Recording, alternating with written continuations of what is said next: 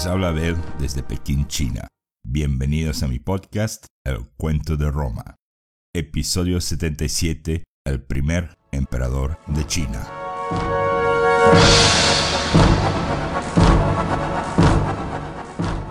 Este es el orden en el que vamos a ver las cosas hoy. 1. Un análisis de lo que dijimos en nuestro episodio pasado acerca de eventos en Sicilia, Roma y China. 2. El tema de China y el porqué de la importancia de ese tema. 3. Nuestra palabra en latín, lutecia. 4 Roma y la saga familiar, entre otras cosas. También introducimos el tema de la prostitución en la ciudad eterna y seguimos con la temática de religión, los muertos y hasta hablaremos un poquito de magia negra en aquella época. Y 5. El estado de las cosas en Sicilia en los años 245 y 244 a.C. El nacimiento de uno de los hermanos de Aníbal. Y de ahí ya preparamos el terreno para el episodio especial que viene. Y bueno, música de cierre y saludos después de eso como ya es costumbre. Entonces, primero una lista de 10 eventos que muy curiosamente sucedieron en casi la misma década y casi todos ellos traerán consecuencias directas o indirectas para Roma en los próximos años. Y eso hará que nuestro próximo Estado de la Unión, nuestro episodio siguiente, va a ser espectacular. Veamos muy brevemente esos 10 eventos. 1. El nacimiento de Aníbal en Cartago, 247 a.C. 2. El nacimiento de Escipión el africano en Roma, 236 a.C. Bueno, ese es el único evento que fue 11 años más tarde. 3 la coronación de Arsaces en Partia, 247 a.C. 4. La asunción al trono de Qin Shi Huang en China, también en el 247 a.C. 5. La asunción al trono de Ptolomeo el III en Egipto, 246 a.C. 6 la propagación del budismo en India, eso es un evento que no podemos, digamos, darle una fecha exacta. 7. La desestabilización del imperio Seleucida en el Medio Oriente, 246 a.C., con la muerte de Antíoco II, hijo de Antíoco Sóter. 8. La expansión de la Liga Aquea, 245 a.C. 9 la sorprendente pérdida de Macedonia durante un ataque sorpresivo en Corinto en ese mismo año. Y 10. La conquista de Susa y Babilón por los egipcios. Bingo, ese mismo año también.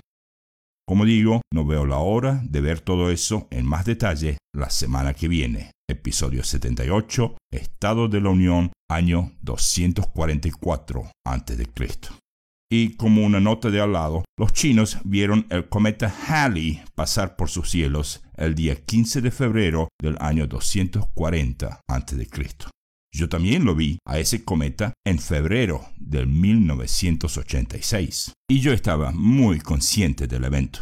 Yo sabía que como pasa cada 75 años, no había muchas chances de volver a verlo en esta vida, así que le presté atención. El cometa era visible como por una semana y su paso por nuestro cielo era noticia de titulares. Y la primera vez que yo lo vi en el cielo, yo estaba parado justo donde la avenida 9 de Julio se cruza con la calle Lavalle en Buenos Aires, Argentina. Hasta me acuerdo que por un par de días en ese cruce habían apagado ese letrero luminoso de la Coca-Cola frente al obelisco para que la gente pueda ver el cometa mejor. En ese entonces ese era el único letrero de neón luminoso y así de grande en todo Buenos Aires.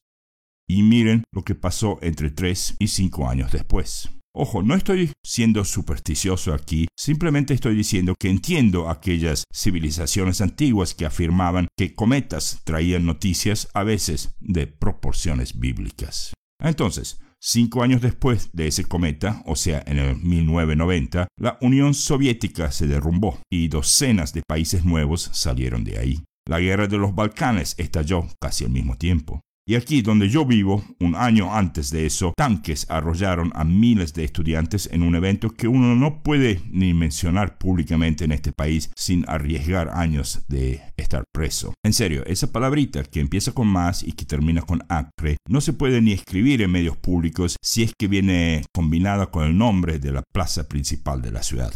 Y bueno, sigamos. Miren lo que pasó la vez anterior a eso, es decir, cuando el cometa Halley apareció en el año 1910. La Primera Guerra Mundial estalló un par de años más tarde. Revoluciones en Portugal, en México y en el Imperio ruso trajeron eventos cuyas consecuencias todavía estamos sufriendo hoy. Y bueno, quién sabe lo que va a traer el cometa Halley en su próxima visita será el 28 de julio del 2061. Todavía faltan 42 años. Listo, vamos a nuestro tema China.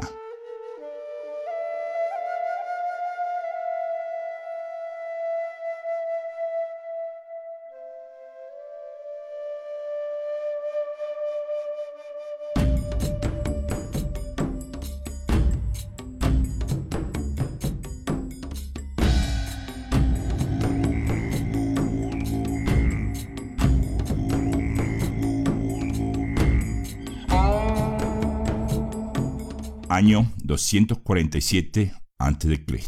Mientras todo estaba siendo preparado para la asunción al trono de un muchacho de 13 años de edad en el reino de Qin, algo muy diferente sucedía en uno de los templos privados de la familia de los Qin.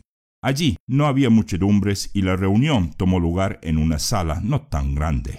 Solamente algunos miembros de la familia y un par de oficiales del gobierno, y entre ellos se encontraba un tal Wang. Wang era el ayudante principal del ministro de Asuntos Interiores del canciller del rey. Y ese Wang hoy tenía un muy mal día. Resulta que le habían encargado traer al palacio a algún adivino que supiera descifrar el futuro del muchacho que ahora estaba siendo aclamado por la gente a unos kilómetros de allí. Y según la tradición, el adivino, además de tener que ser viejo y sabio, no tenía que provenir de la misma ciudad para que, según el canciller, no pudiese jugar un rol en el resultado de la profecía que todos ellos estaban esperando. En otras palabras, querían a alguien que casi no supiera lo que andaba pasando en la ciudad y alguien que a lo mejor no había oído hablar mucho del muchacho que iba a ser rey. Bueno, trajeron una tortuga y luego de matarla y desangrarla y luego de quitarle los órganos vitales, dos ayudantes cortaron las membranas musculares que mantenían el cuerpo del animal junto al caparazón del animal. El adivino se puso a analizar las líneas internas de ese caparazón. Las huellas de los órganos de la tortuga siempre eran fácilmente reconocibles. Uno hasta podía ver hendiduras de la vena que salía del corazón de la tortuga y como doblaba hacia abajo antes de meterse el cuerpo adentro y alejarse del caparazón mismo. Algunos órganos dejaban manchas oscuras del lado de adentro del caparazón. Bueno, luego de ese análisis, el adivino preguntó cuál era la pregunta a ser respondida. Un emisario abrió un rollo de papel y el adivino escribió la pregunta dentro del caparazón mismo. Después del proceso, el adivino escribiría la respuesta. Pero bueno, vamos paso por paso. Y a ver si pueden adivinar qué es lo que un rey puede pedirle a un oráculo o a un adivino el día de su asunción. Bingo, ¿cómo le va a ir en su gobierno? Así que esa fue la pregunta que fue escrita sobre ese caparazón.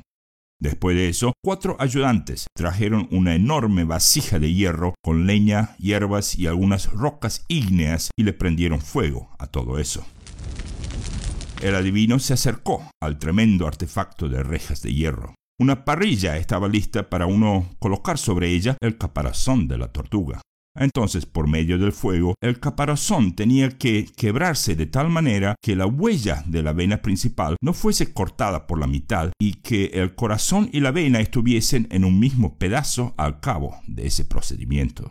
Si huellas o digamos las marcas de los otros órganos de la tortuga también estaban en el mismo pedazo que el corazón, eso era un muy buen augurio. Pero lo peor era ver el caparazón partiéndose justo por encima de la marca del corazón mismo. Todo el mundo estaba con ansiedad mirando las llamas cambiar de forma. Grasa pegada al caparazón comenzaba a gotear y chispas cambiaban de colores a medida que el calor comenzaba a llenar la sala. Y entonces sucedió lo que nadie había previsto. Lo que nadie había previsto era que uno de los eunucos del palacio, quien estaba a cargo de reportar el resultado al rey, había añadido una mezcla muy potente dentro de esa enorme vasija.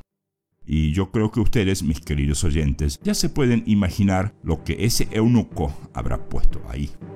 Porque como a los tres minutos de haber prendido el fuego, la vasija entera explotó y todo el mundo en la sala fue violentamente empujado hacia atrás Tal fue la fuerza de esa explosión. Las rejas de hierro de la vasija por todos lados. La parilla casi imposible de reconocer. El adivino que Wang había traído al palacio estaba sangrando por toda la cara, el pecho totalmente quemado. El dolor, un aullido. El olor a pólvora llenó la sala y dos de los muchachos que sostenían las manijas de la vasija estaban muertos. A uno otro le faltaba un brazo y el cuarto estaba moviéndose en el piso, pero todo incinerado. Aquí quiero destacar que si bien pirotecnia como una ciencia en China no ha surgido oficialmente hasta la dinastía Tang, el pueblo chino ya sabía de ciertas sustancias que se podían mezclar para provocar una explosión.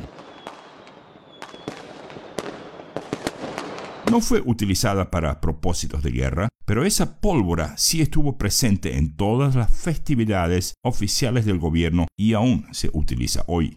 Y según un libro de alquimia chino, un libro llamado Chan Tong Chi, eso se escribe C-A-N-T-O-N-G, espacio Q-I, para aquellos que quieren investigar el tema, ese libro significa algo así como el libro de los tres ingredientes. Los chinos ya sabían de eso en los tiempos de la dinastía Han. Y el libro en sí data del siglo II, de los tiempos del emperador Trajano, Adriano y Marco Aurelio más o menos, pero alquimistas chinos conocían la fórmula muchos siglos antes. Y esa fórmula eran tres ingredientes, carbón, salitre y azufre.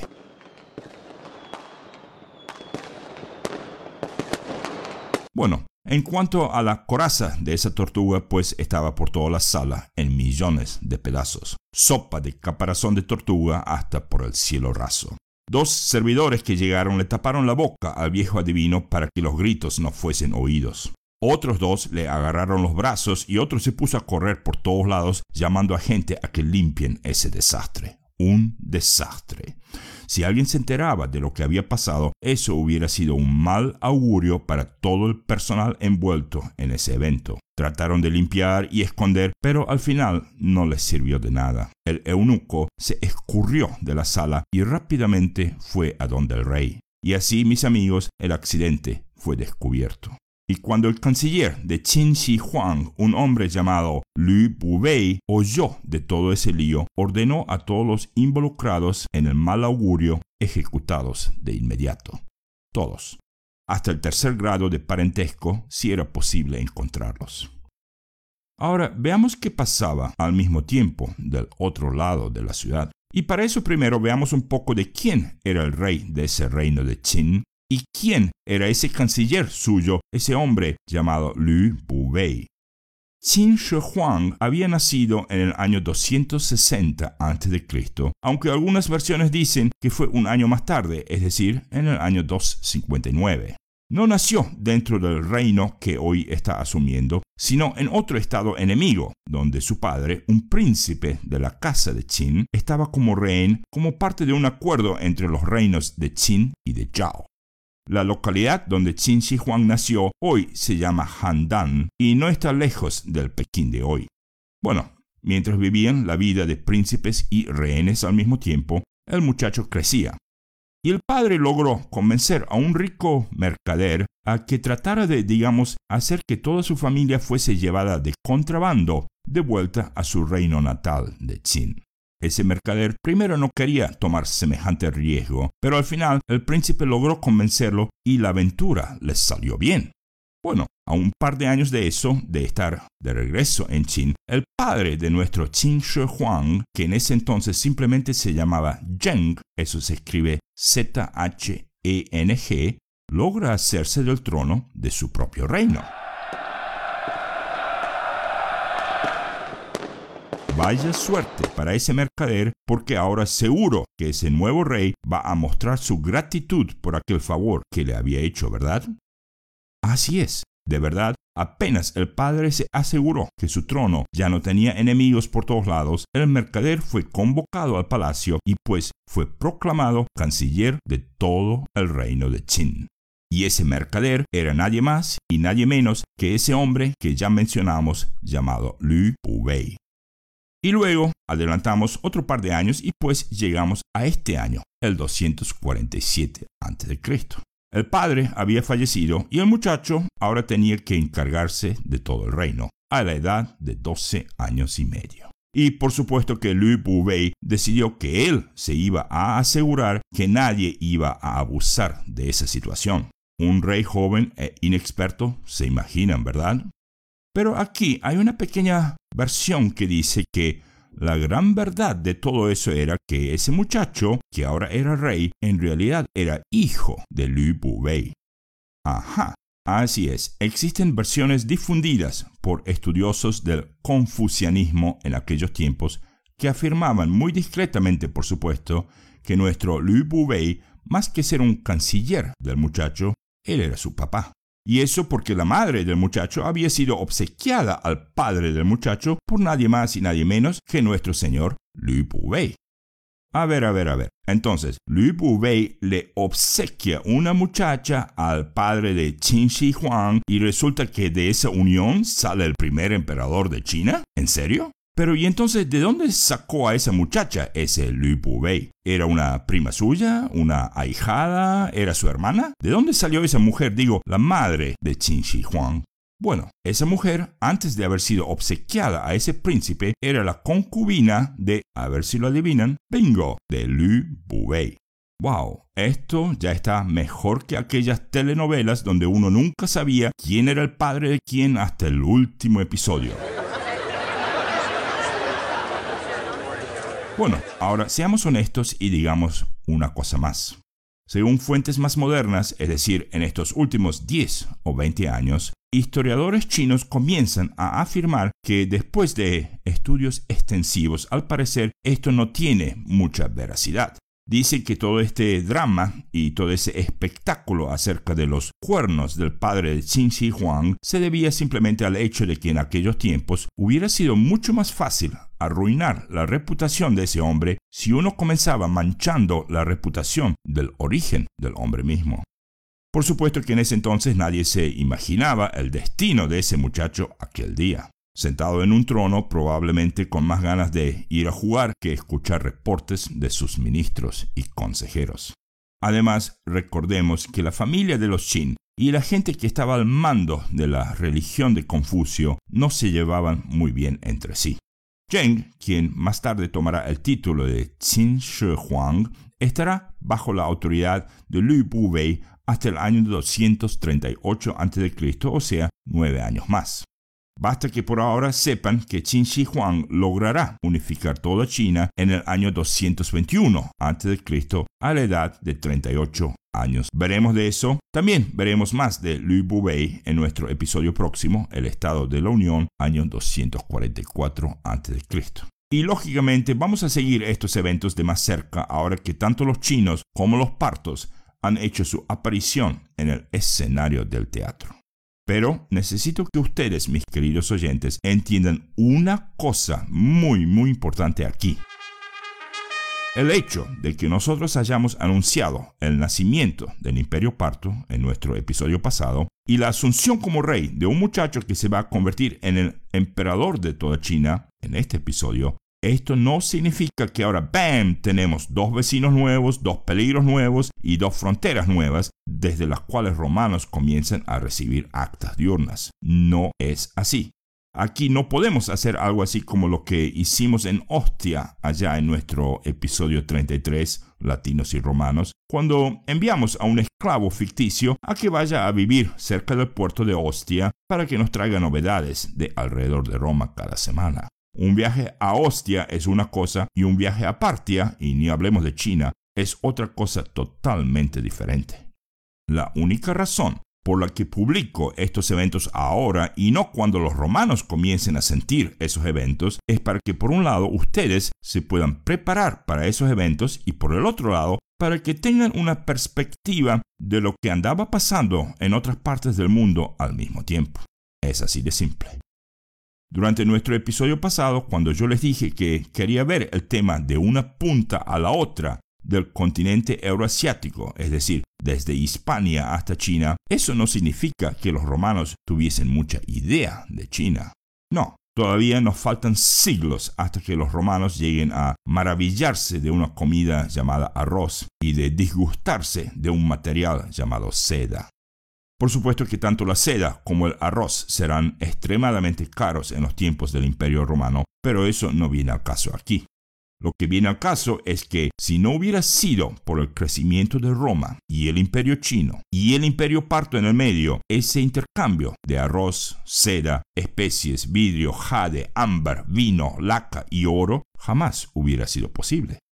Gracias a los eventos que estamos describiendo hoy, podremos en un futuro caminar desde Hispania hasta la última torre de la muralla china en el este y solo tener que mostrar nuestro pasaporte imaginario tres veces en ese recorrido entero. Obviamente ese pasaporte imaginario también requiere de una paz universal imaginaria y la verdad era que ni una ni la otra existieron en el 244 a.C. Pero ya me entienden ustedes. Así es, pero vean esto, el explorador chino Zhang Qian, quien visitó los países vecinos de Bactria y Sogdiana en el año 126 a.C., hizo el primer informe chino conocido en Partia. En sus cuentas, Partia se llama Anxi, A-N-X-I, obviamente una transliteración de la palabra Arsácida, que era el nombre de la dinastía de Arsaces el primero. Qian claramente identifica a Partia como una civilización urbana muy avanzada y esto es lo que contó en sus relatos. Anxi se ubica a varios miles de li al oeste de la región donde nuestros dominios terminan. La gente cultiva campos y el trigo florece. También hacen vino con uvas. Tienen ciudades amuralladas como el pueblo de Dayuan, Fergana, y la región contiene varios cientos de ciudades de varios tamaños. Las monedas del país están hechas de plata y llevan la cara del rey. Cuando el rey muere, la moneda se cambia inmediatamente y se emiten nuevas monedas con la cara de su sucesor. La gente mantiene registros escribiendo en tiras horizontales de cuero. Esto, muchachos, proviene de los anales históricos de uno de los historiadores más grandes de China, un hombre llamado Sima Qian. De él un poco más en nuestro próximo episodio y mucho más en los futuros episodios 122, Escape de Capadocia, y episodio 282, La Ruta de Seda. Ahora, vayamos a nuestra palabra de la semana en latín, que la semana pasada sí que fue fácil. La semana pasada les había dado la palabra lutecia, y ya he recibido comentarios de oyentes que gracias a los cuentos de Asterix y Obelix, la palabra lutecia era algo súper familiar. Y es cierto, Lutecia es París hoy. Cuando los romanos fundaron esa ciudad, bueno, más que fundar esa ciudad, cuando los romanos fundaron una ciudad nueva encima de una ciudad que ya existía y que ellos habían destruido durante las campañas de Julio César, allá en el 53 a.C., ellos la llamaron Lutetia Parisiorum. Así es, antes de la llegada de los romanos ya existía un poblado ahí creado por unos celtas que vivían sobre las orillas del río Sena. Ellos eran conocidos como los paricios, una rama de los celtas senones. Obviamente todo lo que pasó entre Julio César, Tito Labieno, Vercingetorix y otro cacique llamado Camulógeno y toda la batalla de Lutecia es algo que queda para el episodio 178 llamado Veni, Vidi, Vici. No veo la hora de llegar ahí. Bueno, ahora vayamos a la palabra de la semana para esta semana. La palabra de la semana para esta semana es Cartago delenda est. Ajá, otra frase que la mitad del mundo más uno ya conocen y que por ende no nos va a enseñar nada nuevo. Leo esta frase una vez más y luego lo deletreo. Cartago delenda est. C-A-R-T-H-A-G-O espacio D-E-L-E-N-D-A, espacio E-S-T. Bueno, repito, yo creo que todo el mundo sabe de esta frase y si estáis escuchando un podcast acerca de Roma antigua, yo creo que también sabéis quién inventó la frase. Entonces, mis dos preguntas son, uno, ¿quién hizo esa frase famosa y de qué modo? Y dos, ¿por qué? Así es, ¿por qué una persona sintió la necesidad de hacer que esa frase se vuelva famosa? ¿Y qué es lo que realmente significa hoy en día esa frase si la oímos por ahí? Bueno, entonces, Cartago de lenda est para todo el mundo esta vez. Pero de eso no vamos a hablar hasta nuestro episodio 79, Roma 1, Cartago 0, precisamente porque nuestro próximo episodio es un episodio del Estado de la Unión y en esos episodios no tenemos el segmento de la palabra de latín. Y esta es la parte del episodio donde quiero invitar a todo el mundo a visitar el sitio web de nuestro podcast que se encuentra en www.elcuentoderoma.com. Repito esa dirección, elcuentoderoma.com. Ahora sí, volvamos a Roma.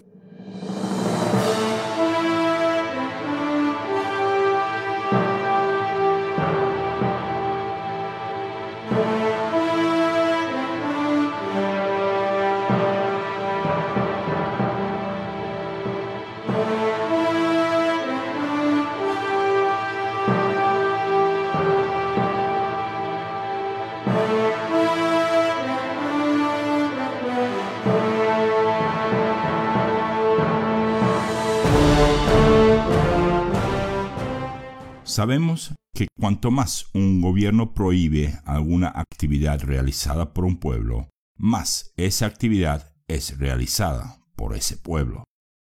Y en Roma esa actividad era magia negra. Primero, una explicación de ese fenómeno y qué lugar tuvo la magia negra dentro de la sociedad de Roma antigua según fuentes arqueológicas modernas. Sabemos muy bien cómo el pueblo romano era de supersticioso y también sabemos cómo arúspices, charlatanes y hechiceros se aprovechaban de eso. Ahora, una oración acerca de cómo los romanos veían las relaciones entre ellos mismos y sus dioses. La relación que los romanos tenían con sus propias divinidades era muchas veces como si fuera un contrato.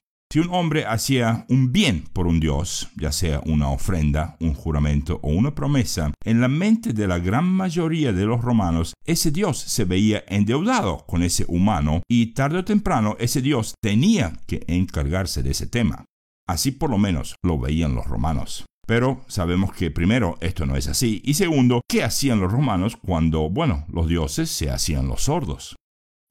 Ahí era que a veces los romanos se veían como forzados, entre comillas, a hacer que ese dios atienda sus ruegos. ¿Y cómo hacer que esos ruegos fuesen oídos si el dios en cuestión se hizo el tonto la primera vez? A lo mejor una ofrenda más grande, o si no, una ofrenda acompañada por música, danzas y canto. Quién sabe, a lo mejor el dios en cuestión justo estaba durmiendo la siesta cuando la ofrenda le fue hecha la primera vez, ¿verdad? Pero, ¿qué hacer si ese Dios seguía sin responderle a ese pobre mortal? Y ahí es donde la religión de los romanos se viene aproximando a la magia negra. Los romanos creían en los poderes de tanto la magia blanca como la magia negra. De hecho, creían en eso con tanta ferocidad que el gobierno tuvo que encontrar una manera de deshacerse de magia negra de una vez por todas. Así es, el gobierno romano prohibió el uso de magia negra ya hace muchos años. Es más, la prohibición está engravada en las doce tablas ya hace siglos. Pero, como sabemos muy bien, cuando a uno le dicen no miren para allá, ¿a dónde vamos a mirar? Pues para allá, a donde nos dijeron que no miremos. Somos así los humanos. Cuanto más nos prohíben algo, más lo queremos hacer. Y los romanos no eran una excepción. Además de requerir favores de los dioses, también lo hacían de sus muertos, difuntos recientes y sus antepasados. Y en la casa de los Emilios de nuestra saga familiar, el templo familiar estaba decorado con símbolos y estatuas de esos antepasados, y la más vieja de esas estatuas obviamente era la que correspondía a Marco el degollador. Ahora una estatuilla nueva se iba a colocar allí la imagen de Publio Emilio, recientemente partido al mundo de los muertos. Y esto era un hecho verdaderamente paradójico porque Publio Emilio era en este momento la persona que más ansiedad les causaba a todos los miembros de la familia. En realidad, esto era algo muy simple. Lo que más asustaba a un romano no era morir, era ver a alguien, un pariente, morir y luego ver a esa misma persona volver al mundo de los vivos, atormentar a los vivos como una ente fantasmagórica o una alma errante. ¿Y qué creen que hacían los romanos con tal de sacarse de encima ese dolor de cabeza? ¿Ir al templo? Bueno, a veces sí iban al templo y hacían ofrendas. ¿Y si el muerto seguía molestando? Pues en ese caso la respuesta era la magia negra. De hecho, magia negra se utilizaba en una plétora de casos y sin ir más lejos, hasta un enamorado podía usar muñecas de vudú y tablillas de maldiciones para conseguir que la persona a la que amaba se enamorase de él también. Me pregunto, ¿habrá surtido efecto eso? Lo dudo, pero bueno, sigamos. Esas tal llamadas tablillas de maldiciones, si bien eran más usadas como medio de ataque en contra de una persona, muy a menudo gente las usaba para deshacerse de un espíritu malo cuando ya otros medios no daban resultados. Y esto es lo que tenemos hoy en nuestra saga familiar. Cuando miembros de la familia le pidieron a Ópiter Emilio que les consiguiera esas tablillas de maldiciones para protegerse de Publio Emilio, éste les dijo que él no podía hacer eso. Las tablillas estaban prohibidas en la ciudad por ley. Demasiado riesgo y el castigo era demasiado alto. Y además, como un miembro, uno de los fundadores del gremio privado de augures, Ópiter Emilio no andaba jugando con fuego pero sí les dijo dónde podían conseguir esas tablillas bajo juramento de que nadie en la familia jamás le diría a algún magistrado que Ópiter les había dado esa información. Ópiter les dijo que para conseguir esas tablillas había que ir a buscarlas a unos kilómetros afuera de la ciudad misma. Ópiter también les dio instrucciones de cómo proceder para conseguir esas tablillas y finalmente les dijo que una sola persona tenía que hacer ese viaje, a pie. Como pueden ver, magia negra estaba realmente prohibida en Roma. Y tener que ver con ese tema era casi como el tráfico de drogas hoy en día. Si han visto la miniserie televisiva llamada Narcos, sabrán que uno no hacía esas cosas en el medio de la avenida principal de un pueblo o una ciudad. Y uno no lo hacía al mediodía de un día soleado. Además, los Emilios jamás habían quebrado la ley en ese sentido. Bueno, hasta hoy. Y dicho sea de paso, esas tablillas de maldiciones en latín eran conocidas como tabulae de fictionum. D-E-F-I-X-I-O-N-U-M.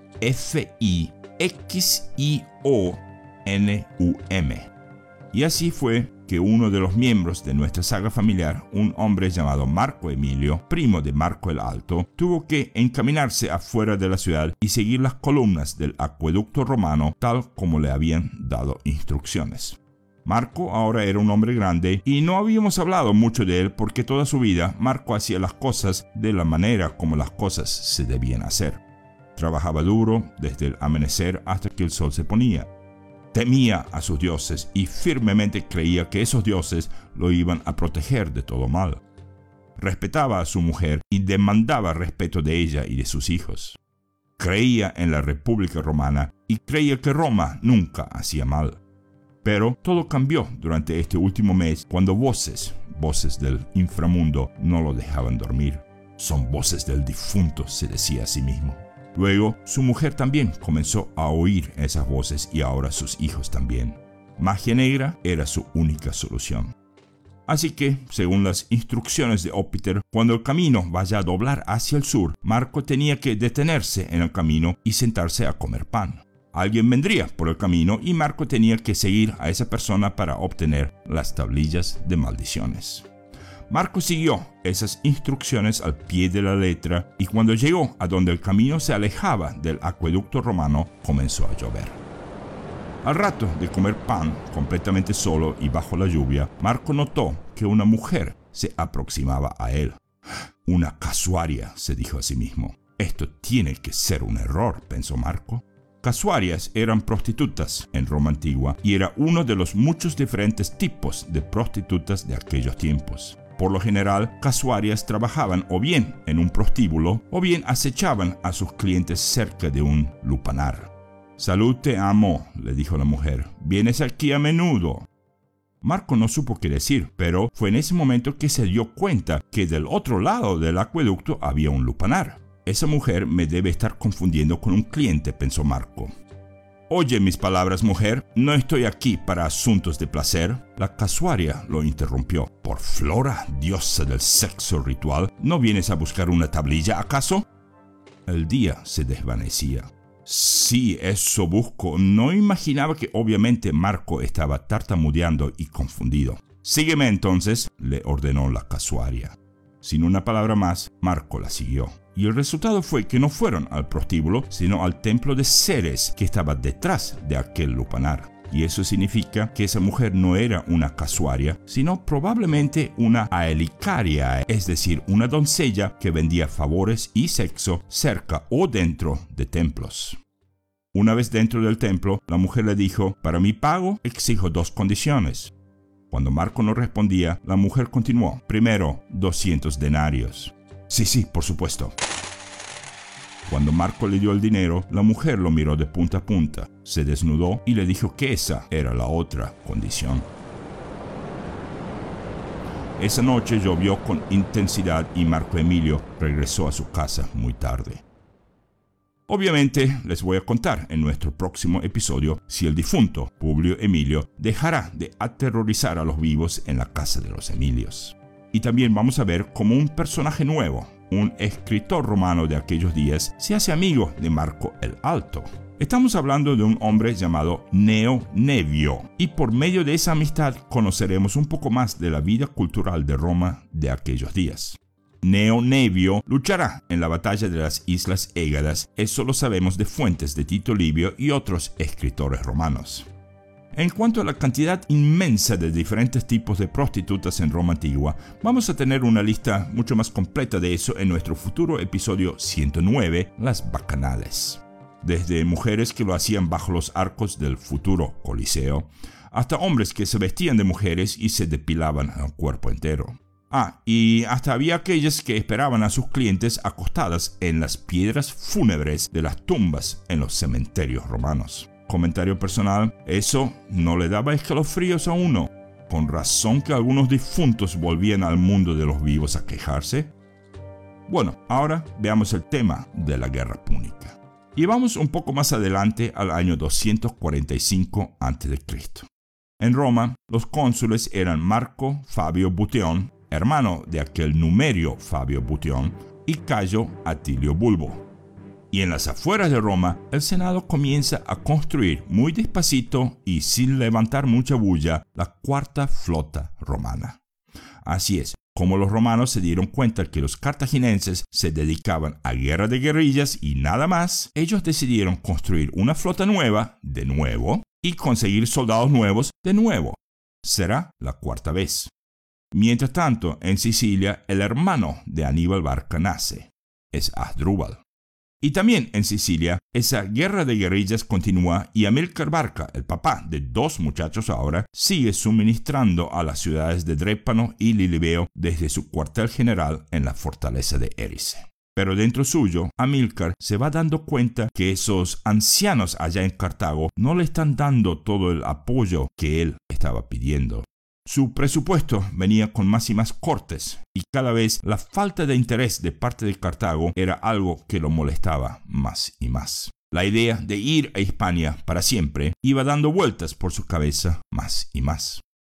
Bueno, en el año 244 a.C. los cónsules elegidos fueron Aulo Manlio Torcuato Ático y Cayo Sempronio Bleso, este último por segunda vez. Y ese será otro año de intentos desesperados de conquistar la fortaleza de Erice por parte de los romanos, pero otra vez Amílcar Barca va a prevalecer en ese punto.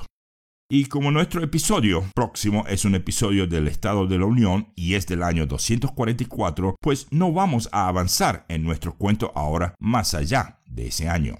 Así que sin más, los voy a dejar esta semana y me voy a poner a preparar nuestro vuelo de águila para la semana que viene. Ya tuvimos ese vuelo de águila cinco veces. Vamos por el número 6. Roma, Sicilia, Macedonia, Cartago, Hispania, Gadir para ser más precisos. El tema de Admago queda para el episodio que viene entonces. Y dicho sea de paso, estoy teniendo una idea mucho más clara de lo que Gadir debe haber sido en aquel entonces gracias a un buen amigo. Luego las Galias, aunque aún no pasaba mucho por allá. Grecia, que andaba en un tumulto de aquellos. El imperio de los Seleucos, Egipto, Siria, un poco de Bactria, Partia, ahora que Arsaces está allí, y China, por supuesto, ahora que el reino de Qin quiere conquistar a todos los otros reinos de China. Y dentro del tema de China veremos al Tito Livio de los chinos, un hombre llamado Sima Qian y su hijo llamado Sima Tan.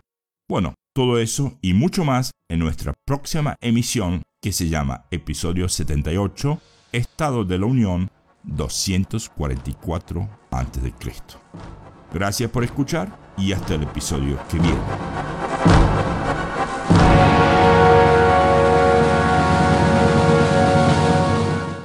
Este episodio consta de 6.157 palabras. Por iVox, un saludo muy especial para Roberto Morales, quien nos escucha desde la ciudad de Guatemala, Guatemala, pero que es originario de Cuba. Y por supuesto saludos a todos nuestros oyentes, tanto en Guatemala como en Cuba. También un saludo a Jesús Retamero de Madrid, España. Jesús me comenta que su apellido, Retamero, significa el que trabaja con la retama. También nos dice que él también tiene un podcast en el cual a veces habla de la historia de Roma antigua. El nombre de su podcast es Podcast XYZ, así que desde aquí, nuestro podcast, El Cuento de Roma, un enorme saludo al podcast XYZ. Y por Twitter, saludos cálidos a El Ocaso de Roma, que también tiene un podcast acerca de la última parte de la historia de Roma. Finalmente, por Facebook, un saludo muy especial a un grupo que trata de la historia de Roma antigua y que yo sigo ya hace mucho tiempo. El grupo se llama Historia, Roma y Grecia. Es un grupo cerrado, pequeño y muy ameno. Y dentro de ese grupo envío un abrazo muy fuerte a Patricia Novelli.